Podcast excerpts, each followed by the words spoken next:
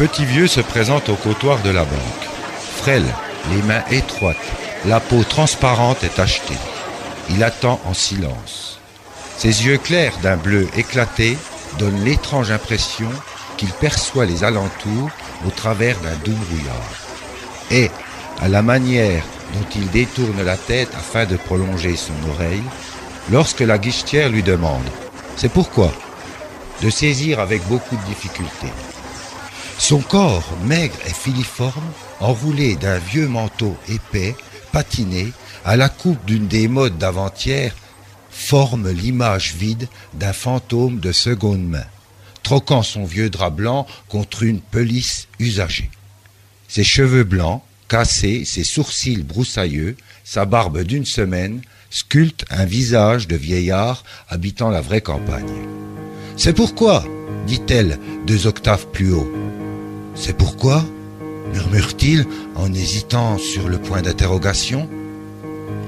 Chaque mot lui arrive comme après un long voyage, fourbu, lessivé, mais néanmoins vivant. C'est un hold-up, mademoiselle, dit-il simplement, en posant son cabas sur le comptoir pour en sortir une boîte à chaussures qu'il ouvre et y cherche une grenade qu'il dégoupille non sans mal. Vous avez une minute pour remplir ceci. Sinon, je fais tout sauter. Imaginez qu'à mon âge, on n'a plus rien à perdre. Alors, pas de conneries, hein? Dit-il en poussant la boîte à chaussures vide vers elle. Certes, la compagnie bancaire avait bien fait les choses au cas où, avait préparé la guichetière à toutes sortes de mésaventures, elle savait exactement quoi faire devant les durs à cuire, les tatoués, les zigotos de la magnifique profession du banditisme dans sa grande diversité. Mais un petit vieillard aussi solide qu'une allumette, en danger devant le moindre microbe et jouant de la grenade, là, les instructions n'abordaient pas ce cas précis. Alors, elles s'envolèrent. Il y avait lacune.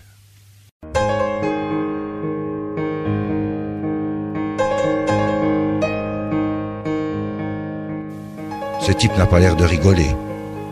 La guichetière s'exécute. La femme sait manier l'argent en grande quantité, avec des gestes rapides et précis. Quant à lui, un peu sous pression, la gorge sèche, le cœur à pleine charge, il est pris d'une petite canne de tout. Il tousse, caverneux.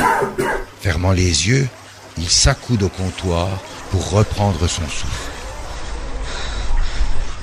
La guichetière, tout en croisant les piles de billets bien comme il faut, ne voit que la grenade, ne cesse de la suivre, pris au gré de ses toussautements et de ses tremblements. Du coup, voyant sa vie ne tenir qu'à un fil, bien mince, elle en oublie les directives de sécurité interne. Bien qu'il lui soit possible d'appuyer sur l'alarme une bonne dizaine de fois. Dans le bain bouillonnant du danger, jaugeant l'objet comme le plus dangereux, jamais rencontrée, elle décide d'obtempérer le visage transparent et le souffle court. La boîte, s'il vous plaît. Maintenant, allongez-vous par terre. Tout ira bien si vous respectez ma petite demande pendant les dix prochaines minutes. Et le vieux lui tourne le dos, tenant bien visible la grenade au bout de son bras. Elle n'a que très peu de connaissances sur la manipulation des armes. Leur forme évoque toujours, même de loin, des objets lourds et dangereux. En plus de son aspect condensé, compressé, et surtout, pense-t-elle en y regardant un peu plus, meurtrier. La grenade est bien trop lourde pour ce vieux pépère. Elle se souvient de l'étrange impression ressentie soulevant une simple boule de pétanque l'été dernier, une densité hors proportion. En décidant de ne pas tenter le diable, elle s'allonge sur la moquette, la tête tournée vers l'horloge, prête à suivre à la seconde près cette prescription. Avec, à l'intérieur d'elle, un petit ouf de soulagement en entendant la porte s'ouvrir et le gangster du troisième âge prendre la fuite en trottinant.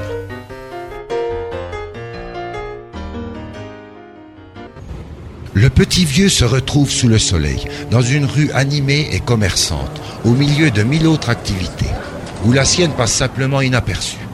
Regoupille la grenade non sans mal et la fait disparaître dans son cabas. Il reprend son chemin d'un pas hésitant, sans poids. Silhouette de quelques grammes qu'un vent moyen peut sans mal exporter à l'autre bout de la ville. Et, tout en progressant en direction du plus proche passage clouté, légèrement courbé vers le sol, vieillard comme tant d'autres arpentant les trottoirs à la recherche d'une tranche de jambon et d'un journal à gros caractères. Il sourit. Un sourire lointain. Un de ceux qui prennent naissance lorsque, sur la pointe des pieds, l'enfant trempe son doigt dans un pot de confiture et qu'arrive de l'autre côté du mur ou de la fenêtre grande ouverte une voix impériale l'avertit. Ce n'est toujours pas l'heure du goûter? Le sourire des petits hors la loi. Le vieux remonte en pente douce sur une bonne vingtaine de mètres. Il arrive devant la porte de l'agence bancaire, il appuie sur le bouton d'entrée, un indicateur lumineux devient rouge, un court instant, et s'éteint. Une lumière verte apparaît. À l'intérieur, il se dirige à l'accueil et explique qu'il a rendez-vous avec sa conseillère financière. Elle l'accueille gentiment, prend des nouvelles de sa santé en lui ouvrant la porte de son bureau. L'invita à s'asseoir, là, d'enlever son manteau s'il le désire, lui soutient qu'il a vraiment l'air d'être en pleine forme, et qu'elle, la conseillère, aimerait bien arriver à pareil âge en possession d'un tel capital santé. C'est inestimable, croyez-le bien, lui jure-t-elle de son agréable sourire émaillé. En retour, le vieux lui sourit, un peu hébété, un peu édenté. Il attend la fin de l'introduction, secoue la tête en guise d'approbation, glisse quelques bien sûr, deux, trois, ça va aller, un petit, faut pas se plaindre. Ainsi, ils en arrivent à l'essentiel. Et la conseillère financière demande doucement s'il s'agit d'un autre de ces dépôts exceptionnels. Il incline profondément la tête. Elle le couvre de son regard des bonjours, bon placement. Toujours une de vos fameuses boîtes à chaussures Oui, dit-il. Toujours retrouvée au fond d'un placard demande-t-elle. Ce questionnaire revenait régulièrement, aux alentours des solstices et des équinoxes. Un rituel. Alors, à moitié sous le choc d'une nouvelle découverte, à moitié plaisantant, il parle de ces fameuses boîtes remplies au fil des années à la manière d'un écureuil, égarant ses petits tas de noisettes. Et lui, bien plus tard, les redécouvre au hasard d'un rangement. Les boîtes, pas les noisettes. Et s'en étonne autant qu'elle, aujourd'hui. C'est une image dit-elle en cherchant un formulaire de dépôt qu'elle ne trouvait jamais, car ce genre d'opération se fait bel et bien à la caisse, qu'elle n'est pas là pour ça. Mais pour être honnête avec elle-même et avec lui aussi, tient, qu'il est l'un de ses clients préférés. Bref, elle le fait sans rechigner. Tout ça dans un débit rapide, précis, automatique, sans coupure. Et lui la suit des yeux avec un peu de retard, montrant aussi qu'il essaie, difficilement, l'oreille grande ouverte, de comprendre. Bon, pour aujourd'hui, à combien s'élève la cagnotte? Il hausse les épaules par ignorance. Pas eu le temps de compter. Fouille dans son cabas, puis lui tend la vieille boîte à chaussures sans aucun embarras. Les billets sont bien neufs pour ressembler à des noisettes de l'année dernière, lui dit-elle comme par distraction. Elle compte, recompte, remplit le formulaire, le lui fait signer, lui tend le duplicata en demandant s'il y en a encore beaucoup des comme celle-là euh, chez lui. Il sourit, n'en sait trop rien, qu'à son âge, pris en sandwich entre une faible vue et une mémoire oubliant tout, le ménage ressemble plus à une fouille archéologique qu'à autre chose chez lui. La moindre petite babiole le ramène cinquante ans en arrière. Vous n'êtes pas banal comme client, lui dit-elle avec euh, beaucoup de tendresse. Laissez donc votre cabas ici, à quoi peut bien servir un trésor de guerre maintenant? Devenir une affaire classée, c'est rester une énigme à part entière. Elle jette un œil sur son écran d'ordinateur. Eh, au regard de votre compte, vous pouvez facilement vivre cette vie de chat. Pourquoi pas lui dit-il. Je fatigue vite maintenant.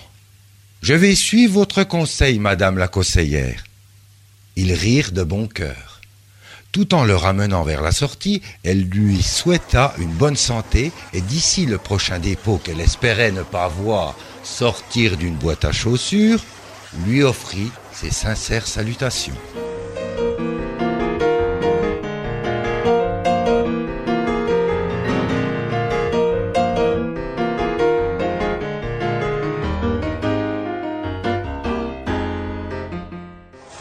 Dehors, sous le même soleil, il descend lentement la rue, retraverse le passage clouté en sens inverse, passa devant un petit attroupement au moment où une jeune femme en larmes parlait à des policiers de Grenade, de vieillards. Tiens, dit-elle, en le pointant du doigt, un peu comme celui-ci, mais beaucoup plus vieux, tout sautant, et avec un cabas. Il s'arrêta.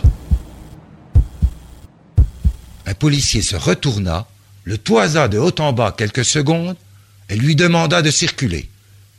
Si les vieux s'y mettent, entendit-il derrière lui. Sur le chemin du retour, il pensa à autre chose.